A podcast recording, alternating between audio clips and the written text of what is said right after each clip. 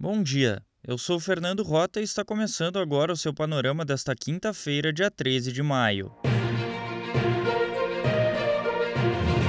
A aprovação do governo do presidente Jair Bolsonaro recua 6 pontos e chega a 24%, revela a pesquisa Datafolha. Esta é a pior marca desde o início do mandato, lembra a Folha. A rejeição da administração é de 45% e a avaliação negativa é puxada principalmente por mulheres, negros, jovens de 16 a 24 anos e moradores do Nordeste. Os resultados se refletem também nas intenções de voto em um outro levantamento realizado pelo Datafolha. O ex-presidente Luiz Inácio Lula da Silva, do PT, lidera um eventual segundo turno em eleições presidenciais com 55% dos votos contra 32% obtidos pelo atual chefe do Executivo Federal. Na pesquisa de primeiro turno, Lula também aparece à frente, marcando 41% das intenções de voto. Já Bolsonaro tem 23% da preferência, registra a Folha. Na terceira colocação estão o ex-juiz Sérgio Moro, sem partido, com 7%, e Ciro Gomes, do PDT, com 6%. A CPI da Covid no Senado teve uma quarta-feira tumultuada. O depoente, ex-secretário de comunicação da presidência, Fábio Van Garten, se esquivou de perguntas e chegou a ser alvo de um pedido de prisão por falso testemunho. Ao longo das mais de sete horas de depoimento, Van Garten caiu em contradições em várias oportunidades, aponta o Globo. A postura do ex-integrante do governo ficou mais latente, pois os senadores comparavam as respostas obtidas durante a sessão com declarações dadas pelo depoente em entrevista à revista Veja. O pedido de prisão provocou uma discussão entre Renan Calheiros, do MDB, e Flávio Bolsonaro, do Republicanos, que chamou, abre aspas, de vagabundo, fecha aspas, o relator da CPI. A Folha destaca que o xingamento de Flávio foi encarado na comissão como um gesto de desespero do Planalto, que teria pedido a interferência do filho do presidente Jair Bolsonaro para tumultuar o andamento dos trabalhos. De concreto, o ex-secretário revelou que Bolsonaro recebeu uma carta do presidente da farmacêutica Pfizer em setembro do ano passado oferecendo vacinas e que o documento ficou sem resposta por dois meses. Além disso, ele eximiu Bolsonaro de equívocos no comando da crise. A CPI vai pedir ao Ministério Público que avalie se Van Garten cometeu crime de falso testemunho, reporta o G1.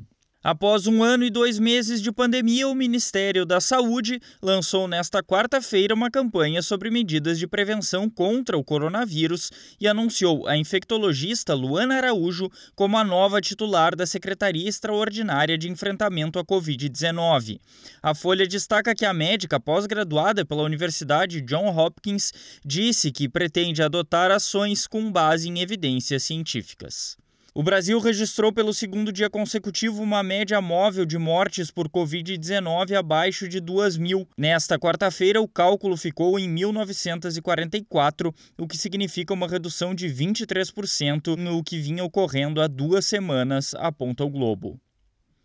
A Câmara dos Deputados aprovou nesta quarta-feira uma mudança de regimento interno que limita a atuação de parlamentares de oposição durante as votações. A oposição destaca que as mudanças vão favorecer a aprovação de pautas do governo Jair Bolsonaro, destaca o Globo. O Supremo Tribunal Federal decidiu derrubar as patentes de produtos farmacêuticos que já tinham sido prorrogadas para além do prazo limite original de 20 anos. Pelo menos 65 medicamentos de alto custo devem ser atingidos pela decisão, relata o Estadão. Na lista estão remédios para tratamento de câncer, HIV, diabetes, hepatites virais e obesidade.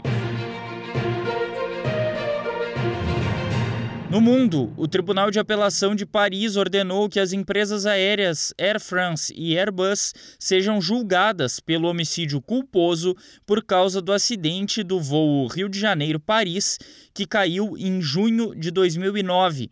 A medida reverte uma decisão de 2019, quando uma possível culpa das empresas tinha sido descartada. O acidente matou 228 pessoas, lembra o Poder 360. Os ataques Israel-Hamas continuam na faixa de Gaza. Desde o início da última ofensiva israelense, pelo menos 69 pessoas morreram, incluindo 17 crianças e 8 mulheres. Mais de 390 pessoas ficaram feridas.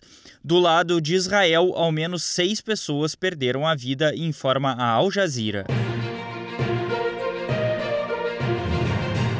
Quinta-feira é dia de TBT da fake news no Panorama e circula pelas redes sociais que a vacina Coronavac teria sido proibida nos Estados Unidos e na Europa.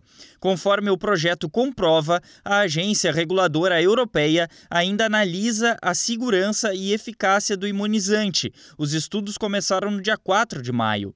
Já o órgão americano ainda não fez uma análise sobre a Coronavac.